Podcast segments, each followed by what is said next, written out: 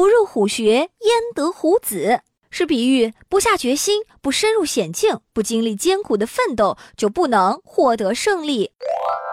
故事讲的是，在东汉明帝时，班超同匈奴打仗立了大功，于是皇帝便对他委以重任，派他出使西域。班超先是到了鄯善国，国王知道他很有才干，对他非常敬重。但过了一些时候，国王却对他怠慢起来了。班超感觉形势不妙啊。便召集同行的三十六人研究对策。他分析当时的情况，说：“最近鄯善国王之所以对我们冷淡，一定是北方的匈奴派了人来联络，使国王犹豫起来，不知道应该和谁修好。我们已经处于很危险的境地了。匈奴人才来了几天，鄯善国王对我们的态度就发生了明显的变化。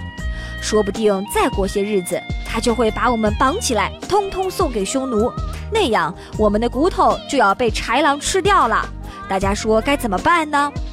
同行者异口同声地回答说：“不管是死是活，我们都听你的。”班超十分激动，对，不进老虎洞就得不到小老虎。现在唯一的办法就是今天晚上去杀掉匈奴派来的使者，只有这样才能使鄯善国王归顺汉朝。于是，班超和属下在晚上发动了突袭，一举消灭了匈奴派来的使团。